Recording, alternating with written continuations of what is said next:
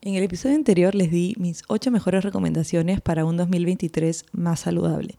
Y dentro de las recomendaciones estaba la de consumir menos ultraprocesados. Y aunque les di como una breve descripción de a qué me estaba refiriendo, creo que no quedó lo suficientemente claro o que todavía podría haber un poco de confusión con respecto a este tema. Sé que es un tema que genera bastante confusión. Por un lado hay personas que asumen que automáticamente porque un producto tenga algún proceso o que esté en una bolsa, en una lata, en una caja, es automáticamente ultraprocesado y que deja de ser saludable o que es dañino para la salud cuando no es así, mientras que por otro lado tenemos personas que cuando leen en la etiqueta que un producto es sin gluten, creen que es mejor o que ven vegano o que ven sin azúcar, cuando dice la etiqueta sin azúcar o cuando dice orgánico o cuando dice biológico o cualquier frase que uno pueda asociar con que es más saludable, lo asocian con que ya el producto no es un ultraprocesado, que es un producto bueno para la salud y que por ende es, un, es un producto para consumir de manera frecuente, cuando esto no necesariamente es así tampoco. Entonces, quiero que se vayan de este episodio siendo expertos en ultraprocesados o identificando ultraprocesados y que logren eh, entender a qué es lo que nos referimos, cuándo es que hay que consumir menos ultraprocesados, por, qué, por qué productos podemos intercambiar los ultraprocesados y cómo hacer que esto, hacer esta transición de la forma más eh, llevadera posible. Lo que les voy a estar hablando hoy día es parte de, un taller que he dictado varias veces a distintos grupos de personas y siempre eh, recomiendo después de haber escuchado esto, ir a su cocina, ir a, ir a, la cocina de la casa o revisar lo que compramos de manera frecuente para analizar qué productos de los que estamos comprando son ultraprocesados y si es que queremos tomar alguna acción sobre eso. Es completamente válido si es que simplemente eres consciente que es un ultraprocesado y no quieres tomar acción sobre eso, válido. Pero si es que quieres tomar una acción, poder saber qué productos sería recomendable eh, de repente cambiar por otros.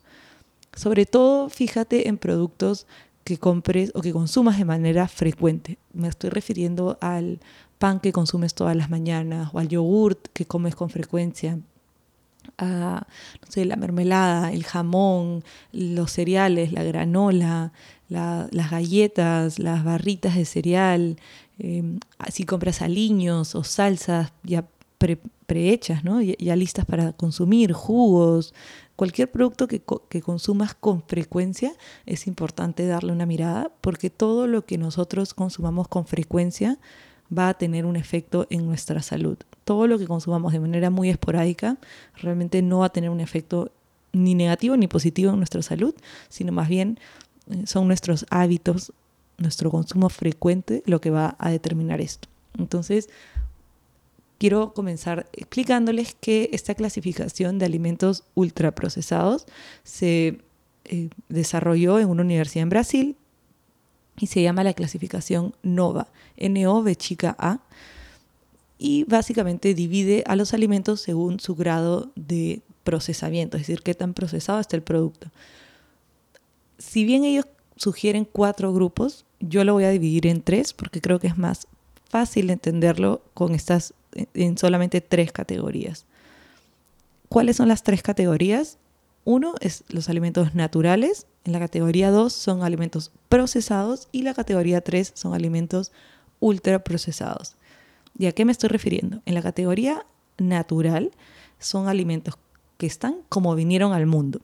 Por ejemplo, una fruta como vino al mundo, una manzana o una verdura como vino al mundo, un tomate entero, tal cual como vino al mundo, o una papa, camote, una yuca con su cáscara sacado de la tierra y nada más, o unas nueces, unas pecanas, unas almendras como vinieron al mundo, o unos granos o menestras como vinieron al mundo, unas frijoles, lentejas, garbanzos, tal cual como vinieron de la naturaleza. En este grupo también podemos eh, incluir algunos alimentos mínimamente procesados y a esto me refiero, eh, con esto me refiero a, por ejemplo, una carne o un filete de pescado que si bien no está eh, en, la vaca, en tu cocina o en el pollo o, el pescado en, en una pecera, el proceso que han por el cual han pasado es mínimo. Solamente han pasado por un sacrificio, por una limpieza y ya no se les ha agregado ningún ingrediente adicional y están tal cual. Eh, acá también, por ejemplo, entraría el café, los tés, las especias para cocinar que solamente han sido deshidratadas, las frutas deshidratadas que no tienen ningún ingrediente adicional, es decir, no tiene azúcar, no tiene ningún aceite adicional, es decir, solamente la fruta deshidratada sin ningún ingrediente adicional, entraría en esta categoría de alimentos naturales. Los alimentos naturales pueden o no venir envasados. O sea, por ejemplo, si yo consumo o compro café, el café va a venir en una bolsa, pero que venga en una bolsa no quiere decir que sea malo o que deje de ser natural por venir en esa bolsa. O si yo compro una carne congelada, que esté congelada no le quita que sea un alimento natural, que esté mínimamente procesado, simplemente que ha pasado por una congelación para su preservación. Luego tenemos la categoría 2, que son de alimentos procesados. En esta categoría son alimentos que han pasado por algún grado de procesamiento y se les ha agregado algún ingrediente, como por ejemplo sal, eh, alguna grasa, como por ejemplo aceite de oliva o mantequilla, o se han mezclado dos productos naturales. Por ejemplo, si yo quiero hacer una salsa de tomate y cocino tomate con cebolla, con albahaca, con sal y pimienta, entonces eso ya no es natural, sino es un producto procesado porque lo he tenido que cocinar y mezclar distintos ingredientes para generar un nuevo producto. En esta categoría entra, por ejemplo, eh, atún en lata, salmón en lata, aceitunas en salmuera, entrarían, por ejemplo, frutos secos que han sido hervidos o que han sido tostados, o semillas que han sido tostadas, o por ejemplo el, arroz blanco, que le han quitado la, parte, la, cáscara, la parte integral, y ahora es un arroz blanco, o las harinas, por ejemplo una harina de avena entraría acá porque ha pasado por un procesamiento, un pan con los únicos cuatro ingredientes que un pan necesita tener entraría en esta categoría de procesados. El yogurt y, los, y el queso también entran en esta categoría de procesados porque se les ha tenido que agregar fermentos, eh, cuajo, para que pase por un proceso de fermentación, es decir, ha pasado por un proceso, pero esto no quiere decir que porque el producto haya pasado por un proceso sea un producto que deje de ser saludable o que tengamos que evitarlo. Entonces, generalmente lo que se recomienda es basar nuestra alimentación en los productos naturales y ayudarnos de buenos procesados, de, alimentos que hayan pasado por algún proceso que nos hagan la vida más fácil.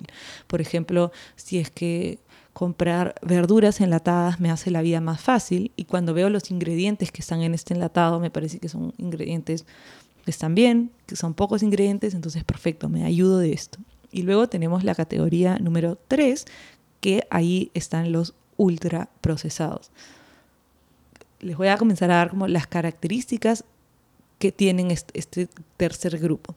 La primera característica es que casi siempre tienen más de cinco ingredientes, es decir, cuando vamos a la lista de ingredientes, no a la tabla nutricional, sino buscamos la lista de los ingredientes que han usado para hacer ese producto, es una lista generalmente bastante larga de más de cinco ingredientes.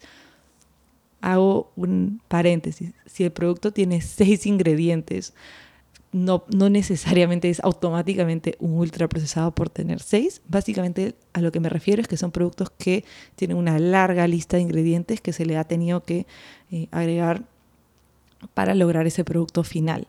Pero puede ser que tenga seis y no sea automáticamente un ultraprocesado. Es decir, no es un criterio cerrado el de los ingredientes, pero te puedes ir dando una idea si es que ves una larga lista de ingredientes. Otra característica es que cuando leas los ingredientes, los ingredientes son rara, o sea, no son ingredientes naturales. Es decir, dentro de la lista de ingredientes hay pocos ingredientes naturales. En el procesado, que les expliqué hace un rato, los ingredientes que usábamos para hacer el procesado eran ingredientes naturales. Era, por ejemplo, mezclaba tomate y cebolla y albahaca y sal y pimienta. Entonces son ingredientes naturales, son ingredientes que podríamos decirle básicos o que encontramos en la naturaleza.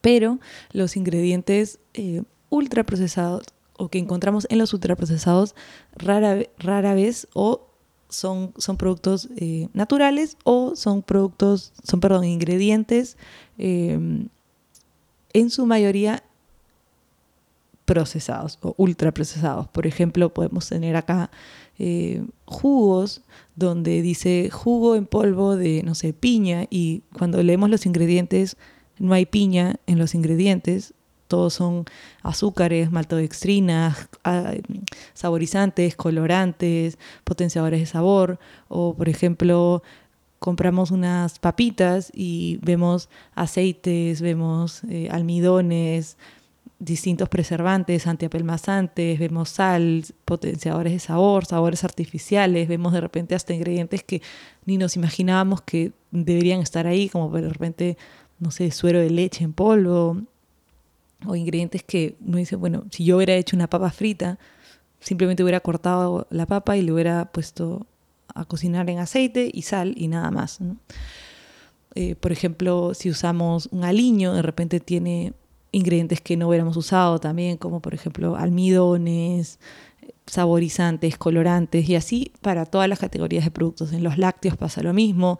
De repente dice, eh, no sé, bebida láctea de con sabor a fresa y no hay ni una fresa utilizada en ese producto. O vemos crema de o sopa de espárrago y cuando leemos los ingredientes el espárrago es el último ingrediente o ni siquiera hay espárrago.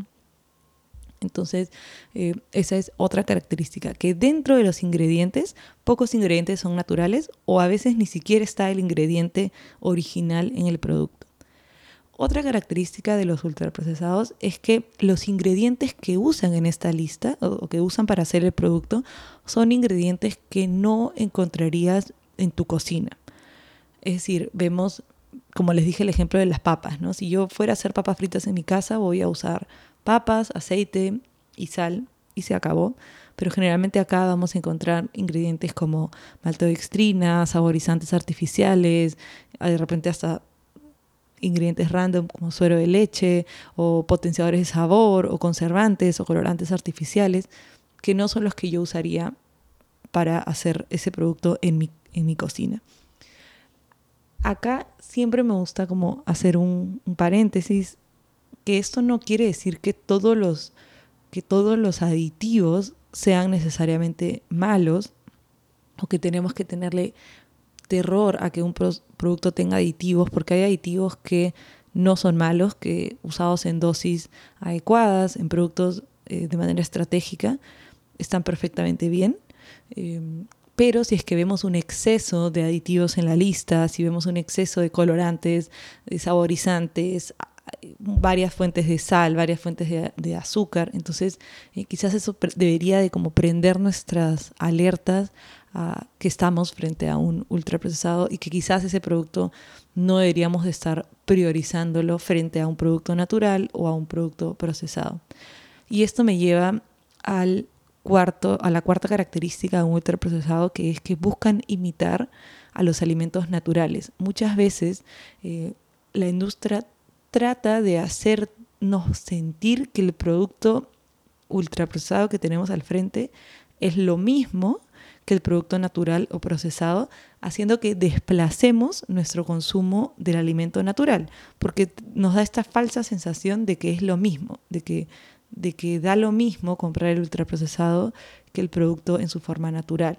Por ejemplo, cuando vemos una leche chocolatada, que de repente tiene exceso de azúcares, que sí, de repente tiene eh, la leche y el cacao, pero también tiene otros eh, ingredientes como exceso de estabilizantes, exceso de aromas, exceso de colorantes artificiales, así sean naturales, eh, que lo hacen ser un ultraprocesado, cuando de repente si hiciéramos esa misma leche en casa, con leche, eh, leche tal cual, leche pasteurizada, y le agregamos el cacao, vamos a tener el mismo producto sin necesidad de consumir este ultraprocesado.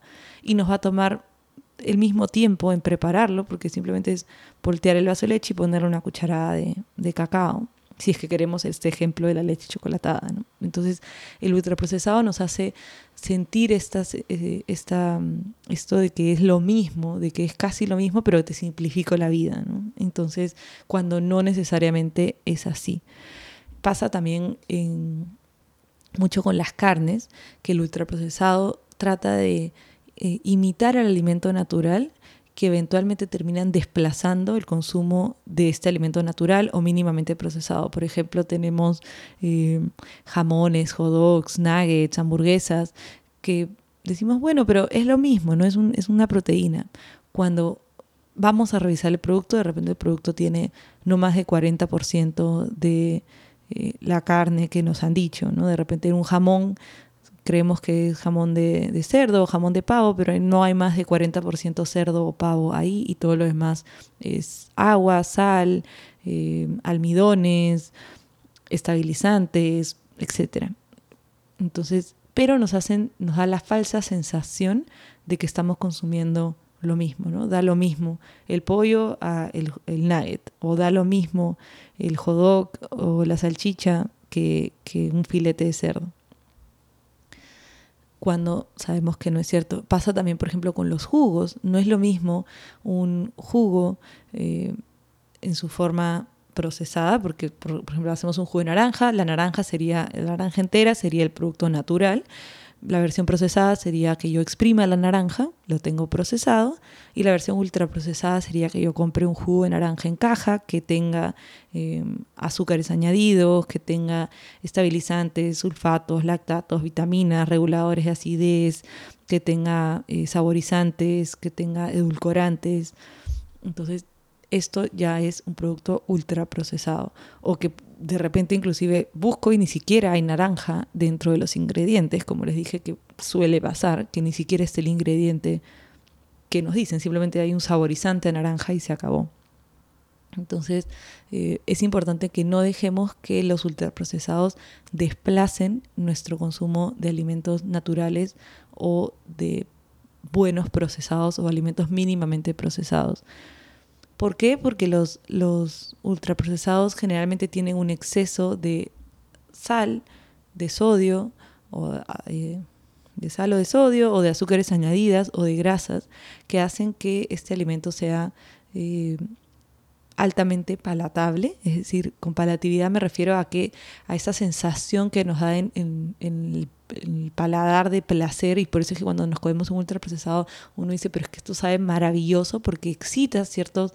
Eh, eh, eh, como, genera esta, esta como excitación en nuestras papilas gustativas que un alimento natural o un alimento procesado jamás lo podría hacer porque no tiene esta combinación de azúcares, grasas, sodio. Y no solamente esto, sino que además se combina con procesos eh, para producir el producto que no tenemos en la cocina convencional, como por ejemplo eh, cuando hacemos una fritura, pero el producto está laminado súper delgadito y es un nivel de, como de, es súper crujiente que no se puede lograr en la cocina o cuando está extrujado, es decir, cuando tenemos estos eh, cereales como inflados o, o chisitos, ¿no? que, tienen una, textura como aerosa pero crocante, o cuando hay esta combinación de, suave con, crujiente, que a veces en la cocina convencional no se puede producir esa, esa textura. Entonces, esto hace que el producto se vuelva más adictivo. Quizás la palabra no sea adictiva, sino que sea mucho más difícil de controlar nuestro consumo, porque va a estar excitando eh, sistemas de placer en nosotros, nos va a dar muchísima recompensa y además va a retardar el tiempo en que nuestro sistema digestivo le va a poder comunicar a nuestro cerebro que ya está satisfecho y que ya no necesita seguir comiendo, que no necesita más de ese alimento. Estos ultraprocesados están diseñados para justamente alterar estos sistemas de saciedad y terminan haciendo que a la larga uno consuma más. Y el problema es que estás consumiendo más de un exceso de azúcares añadidos, más de sal, más de grasas añadidas, más de colorantes, más de saborizantes. Entonces, el problema viene de ahí, no de su consumo puntual, sino del consumo eh, constante, del consumo frecuente. Entonces, por ejemplo, tú vas a tu cocina y encuentras que el pan que estás consumiendo es un ultraprocesado, ves que la lista de ingredientes es enorme, que tiene azúcar dentro de los ingredientes o cualquiera de sus sinónimos, sinónimos perdón, entonces, ¿esto quiere decir que tienes que dejar de consumir pan? Por supuesto que no, pero quizás la recomendación sea, ok, busca un pan de mejor calidad, un pan que los ingredientes solamente sean harina, agua, levadura o masa madre y sal, que es los únicos cuatro ingredientes que un pan necesita tener. Si te gusta que el pan tenga semillas, ok, puede tener semillas, que nuevamente es un ingrediente natural. Si te gusta que tenga, eh, no sé, trozos de pecanas, ok, puedes buscar un pan que tenga trozos de pecana, no pasa nada, pero que en su esencia sea un pan con ingredientes mínimamente procesados. Un pan solamente necesita harina, agua, levadura y sal. En lugar de la levadura podría ser eh, una masa madre, pero no necesita tener azúcar, no necesita tener colorantes, saborizantes, estabilizantes. Son ingredientes innecesarios que si los consumimos todos los días podrían eventualmente tener una repercusión negativa en nuestra salud. Nuevamente, esto no quiere decir que tienes que dejar de comer pan, pero de repente puedes buscar una mejor alternativa al pan. Lo mismo para el yogurt. Si es que cuando vas a ver los ingredientes de tu yogurt tiene azúcar, colorantes, estabilizantes, eh, aromas artificiales o aromas naturales que no necesita tener el yogurt. Un yogurt solamente necesita tener la leche eh, y los fermentos y, bueno, probióticos que podría tener. No necesita más. Eh, si tiene más de estos ingredientes, entonces de repente cuestionarnos, ok, voy a buscar un mejor yogurt. Lo que puede pasar es que inicialmente, si estás acostumbrado a consumir un yogurt azucarado, que es básicamente un postre lácteo. Entonces, cuando hagas el cambio a un yogurt sin azúcar añadida, con solamente estos dos o tres ingredientes, que es leche y cuajo y probióticos, en caso tenga probióticos, este, no lo sientas tan agradable y hay formas que tú puedes ir haciendo para aumentar tu tolerancia de manera progresiva. Podrías comenzar agregándole un poco de miel y poco a poco ponerle menos hasta que te sientas a gusto con la cantidad, o sea, con, el yogurt en su forma eh, sin azúcar. Podrías también probar poniéndole de repente fruta, porque la fruta tiene un gusto un poco dulce y de repente este dulzor te ayuda como a balancearlo. Eh, puedes también, si quieres, ponerle eh, stevia o ponerle monk fruit, que es el acanto, para que poco a poco puedas ir tolerando este sabor sin azúcar añadida nuevamente, no es que nunca más en tu vida te vas a poder comer el yogurt con azúcar, pero si es que es un producto que estás consumiendo de manera frecuente, todos los días o de manera interdiaria o todas las semanas de tu vida, a lo largo de todos los años de tu vida, esto va a tener un impacto negativo en tu salud.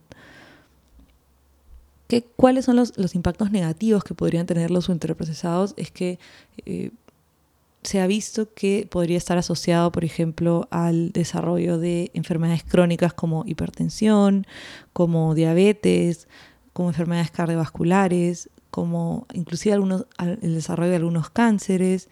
Eh, también está asociado con la obesidad, por lo que les comenté hace un rato de que eh, estos ultraprocesados están diseñados para alterar nuestros sistemas de hambre y de saciedad, haciéndonos comer en exceso y eventualmente haciéndonos ganar de peso. Entonces, eh, se cree que más o menos si es que llegáramos, si es que reduciéramos nuestro consumo de ultraprocesados a los niveles de hace una década, se reducirían más o menos eh, como el 20% de las muertes prematuras. Con muertes prematuras me refiero a personas que que mueren antes de llegar a, la, expectativa de vida. Entonces, em, realmente es un problema de, salud pública este consumo de ultraprocesados. Hay gente que se calcula que más del 50% de la energía que consumen al día proviene de, de productos ultraprocesados.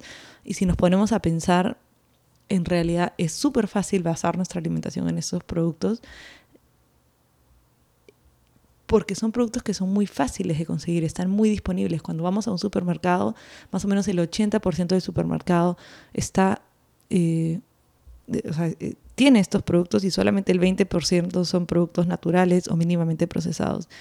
Y si es que te propones cambiar estos productos ultraprocesados que hoy estás consumiendo por productos procesados o naturales, no te voy a mentir, sí va a ser un dolor de cabeza inicialmente, es ir y pararte en el pasillo de panes a buscar cuál pan tiene solamente cuatro ingredientes y puede ser un dolor de cabeza. Para mí es un dolor de cabeza. Yo no se, no se pueden imaginar la cantidad de horas que he pasado y que paso porque me encanta ir y buscar nuevos productos eh, en los pasillos para encontrar productos que yo diga, oye, este es, este es un buen producto, eh, tiene buenos ingredientes, y siempre estoy en la búsqueda de que si el pan, que si el yogurt, sobre todo productos eh, que nos van a simplificar la vida. Por ejemplo, la salsa de tomate, que o sea, sí, la puedes hacer en tu casa y si tienes el tiempo, espectacular, pero la verdad es que no todo el mundo tiene el tiempo, entonces sí nos podemos ayudar de procesados para simplificarnos la vida, eh, pero esto no quiere decir que necesariamente tengamos que basar no es todo en, en ultraprocesados. Entonces, salsa de tomate, aliños, por ejemplo, hay gente que no prepara sus aliños, que se les hace eh, súper complicado o no tienen la creatividad para hacerlos. Entonces, buscar eh, aliños con ingredientes naturales o mínimamente procesados, buscar, por ejemplo, conservas, eh, algo que, que, yo recomiendo muchísimo si es que tenemos el, el tema de, el problema de la practicidad en la cocina es eh, ayudarnos de productos enlatados, que si bien sí tienen, eh, son altos en sodio, tienen bastante sal, justamente para la conservación, esto se puede, o sea, esta cantidad de sal se puede reducir de varias formas. Primero, enjuagando el producto. Por ejemplo, no sé, compras unas menestras, unos granos enlatados. Yo compro las menestras así porque solamente vivo yo y mi esposo y encima mi esposo odia eh, las menestras. Entonces las compro enlatadas solamente para mí. Entonces lo que hago es, por ejemplo, abro la lata de garbanzos, que los ingredientes son solamente garbanzos, agua, sal. Los garbanzos por lo generalmente también tienen ácido cítrico, que es como si les hubieran echado un chorrito de limón para que no se oscurezcan. Eh, pero no tiene ningún efecto negativo en el producto. Eh, o no sé, compro también frijoles negros o distintos tipos de frijoles, en realidad todos los tipos de frijoles, eh, lentejas también en, bote o en, vidrio. Este, y lo que hago es las escurro en, bajo un chorro de agua y les pongo el chorro de agua encima para que como que eh, eliminar un poquito del de, exceso de, sodio que podrían tener. Hago lo mismo con las aceitunas, por ejemplo, que vienen en salmuera, que eso tiene un alto contenido de sodio. Los pongo bajo un chorro de agua y las escurro un poco para quitarles este exceso de, sodio. Este, y luego, bueno, hago la preparación que quiera hacer. Y lo que generalmente hago es que si es que he usado uno de estos productos, ya no le agrego sal a mi comida. Entonces uso, no sé, ajo, uso orégano, uso romero, lo que quiera usar, no sé, cúrcuma, este, páprica, lo que sea que vaya a usar para la preparación que vaya a hacer, pero ya no agrego sal adicional si es que he usado uno de estos productos para cuidar un poco el contenido de sodio. Pero si es que eh, el tema de, la cocinada es un tema eh, que se te complica, creo que es una buena estrategia eh, apoyarnos en productos procesados o buenos procesados o mínimamente procesados. Salsa de tomate la compro eh, envasada, pero me fijo que los ingredientes sean los mismos que yo usaría si es que fuera a cocinar.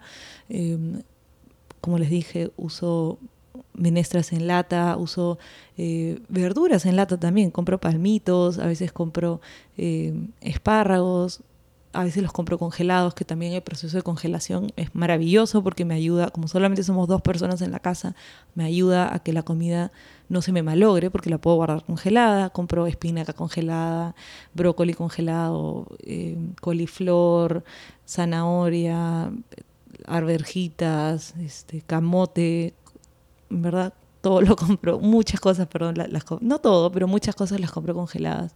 Este, o si es que veo que se me está malogrando, lo congelo. Y lo digo porque también el tema de la congelación o de comprar cosas congeladas genera un poco de, de, de rechazo, nuevamente porque a veces asociamos a que algo haya pasado por un proceso con que sea automáticamente malo. Y esto no es así. La congelación es un método espectacular para conservar el producto si es que los ingredientes del o sea, el producto congelado que estoy comprando, me parece que están bien. Y que, por ejemplo, cuando se compro fresas congeladas y el único ingrediente son fresas, es una estrategia espectacular para que la comida me dure más tiempo, para tener acceso a fresas constantemente, porque si me comprara una, una cajita de fresas me va a durar, no sé, cuatro o cinco días y ahí tendría que ir de nuevo a comprar comida y eso en mi realidad no va a pasar, a mí no me encanta ir a comprar. Este, me gusta quedarme mirando en los pasillos, pero si voy en como modo de ir a comprar, es ir, compro y salgo. Entonces, eh, sí definitivamente eh, busco formas de hacerme la vida más fácil y estos productos, eh, como les digo, procesados, buenos procesados, definitivamente son una excelente estrategia para hacernos la vida más fácil, pero es importante tener cuidado que por hacernos la vida más fácil no terminemos cayendo en el consumo excesivo o frecuente de ultraprocesados. Y hablando de frecuencias, quiero repetirles que esto no quiere decir que nunca más en tu vida te puedes comer un, ultraprocesado, que si comes un ultraprocesado em, automáticamente te va a dar alguna de las, de las enfermedades eh, que, que, mencioné hace un rato, o que te va a dar un cáncer, o que te va a dar hipertensión. No, no es así, pero es importante tener conciencia de cuánto es que estamos consumiendo de estos productos y cada uno finalmente elegir cuánto es que quiere consumir de estos productos en su día a día. Yo en mi casa no los compro porque prefiero no tenerlos, pero si es que salgo de vez en cuando y me provoca comer un ultraprocesado, sé que es un ultraprocesado, de verdad que no me hago problema, si me lo quiero comer, me lo como, pero trato de hacer que mi casa sea un ambiente, eh, entre comillas, eh, saludable o que no entren estos productos porque si el producto está en mi cocina me lo voy a terminar comiendo. Entonces lo que he hecho es, he buscado una alternativa de pan saludable que no, que no sea ultraprocesado, he buscado una alternativa de yogurt, una alternativa de salsa roja, una alternativa de verduras, de frutas, etcétera, para no tener que caer en este consumo de productos ultraprocesados. Entonces, como les dije, siempre pongo la tarea de, ir a la cocina y revisar los ingredientes Em, revisa sobre todo la lista de ingredientes de los productos que consumas de manera frecuente porque estos van a ser los que em, van a tener un mayor efecto en tu salud. Y después mi recomendación es ir y buscar algún producto, em, o sea, el mismo producto, porque no quiere decir que tienes que dejar de consumir el producto, simplemente buscar de repente una mejor calidad de ese producto y no guiarte o no dejar o no sesgarte cuando veas la etiqueta de un producto sin gluten o de un producto que diga vegano o que diga natural, porque muchas veces que tenga esta frase en la portada no quita que tenga azúcar añadido o que tenga saborizantes o que tenga colorantes. Ahora una frase que está em, súper como frecuente que estoy viendo es que dice sin azúcar añadido, pero cuando vas a la lista de ingredientes tiene maltodextrina que si bien por regulación no entra dentro de la categoría de azúcar, y por eso es que se les permite poner este reclamo de sin azúcar añadido, la maltodextrina se va a comportar como un azúcar dentro de tu cuerpo. Finalmente, tú elegirás si lo quieres comprar o no, eh, y, eres libre de, elegir su consumo, si es que así lo quieres, pero eh, yo prefiero no tener ese ingrediente dentro de, mi lista de, compras diarias o frecuentes en mi casa. Bueno, diarias no, porque no compro de manera diaria, pero mi compra semanal. Entonces, em, y lo mismo para aceites, por ejemplo. soy súper consciente de qué tipos de aceites me gusta que tengan el producto que estoy comprando. Qué tipo de, o cuánta sal me gusta que tenga el producto. Y como les dije, si es que tiene exceso de sal, voy a enjuagar el producto eh, para quitarle un poco de sal. O ya no voy a usar más sal cuando esté cocinando. Eh, y así es como voy como escogiendo qué productos dejo que entren a, mi cocina. Espero que con toda la descripción que les he dado hoy día haya quedado mucho más claro. Ah, hay algo que me estaba olvidando y perdonen que, eh, que me haya acordado así, pero quiero hablar de los octógonos. Sé que no en todos los países hay estos octógonos. Los octógonos son estos sellos negros eh, que hay, por ejemplo, en México, hay en Perú, hay en Chile, eh, que tienen eh, advertencias sobre el consumo. En Perú está el de alto en grasas saturadas, alto en azúcar, alto en sodio y contiene grasas trans. Me parece que en Chile hay uno que dice alto en calorías, no estoy muy segura, pero en Perú son estos cuatro. Y nos advierten del, de si el producto es alto en azúcar, alto en sodio, si es alto en grasas saturadas y si contiene grasas trans el guiarte de estos octógonos o estos como estos advertencias es un buen primer paso, pero si es que en tu país los productos tienen estos octógonos, eh, no asumas que solo por no tenerlo ya automáticamente es un producto saludable.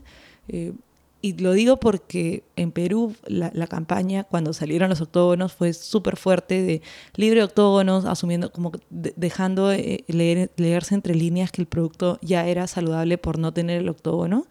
Y esto eh, no necesariamente es así. El punto de corte, es decir, la regulación para que el producto tenga el sticker o el, el octógono o la advertencia de, por ejemplo, alto en azúcar, el punto de corte es bastante alto de igual forma y por ejemplo, es 22, 22.5 gramos de azúcar eh, en un producto sólido. Pero si tú modificas la fórmula de tu producto y en lugar de ponerle 22.5, que es altísimo, le pones 22, ya no 22.5, ya ese producto no necesita el octógono.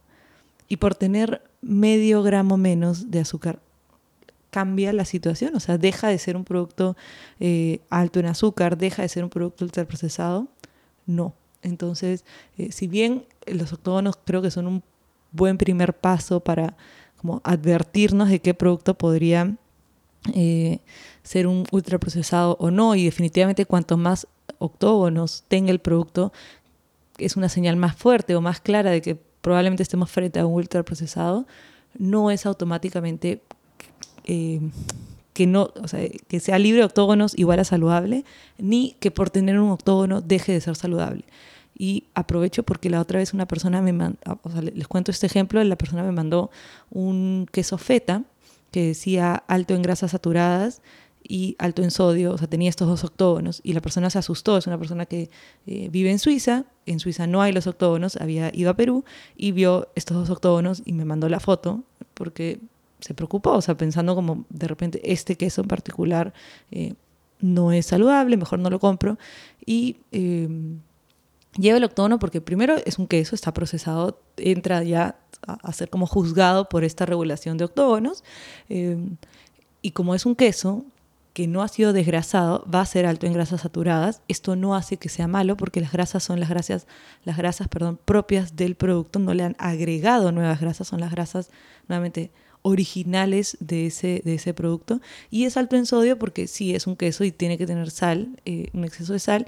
Y, tiene, eh, este queso venía como una eh, salmuera. Entonces venía remojado en esta salmuera que es básicamente una mezcla de agua y sal para preservar el queso. Entonces, básicamente lo que hay que hacer es retirar el queso de, de esas, o sea, nadie se va a tomar esa salmuera y enjuagarlo, como les dije hace un rato, pero entonces eh, el mensaje es, no se asusten si es que el producto lleva un octógono, porque no necesariamente que lleve el octógono lo hace un producto eh, ultraprocesado o negativo. Véanlo como una advertencia. Me había olvidado de los octógonos porque ahora en Panamá no, no se usa eso, entonces ya los he dejado de ver hace tiempo, pero sí, véanlos como una advertencia y como una, quizás como un primer punto de alerta para guiarse si es que podría ser o no ultraprocesado, pero no asuman que porque no los tiene es saludable o que porque si los tiene automáticamente deja de ser saludable. ese es el mensaje final. Ahora sí creo que les he dicho todo lo que les quería decir sobre los ultraprocesados. Cualquier duda, como siempre, bienvenida para escucharla y si es que necesitamos hacer un episodio nuevo, lo hago con mucho gusto. Nos vemos la próxima semana.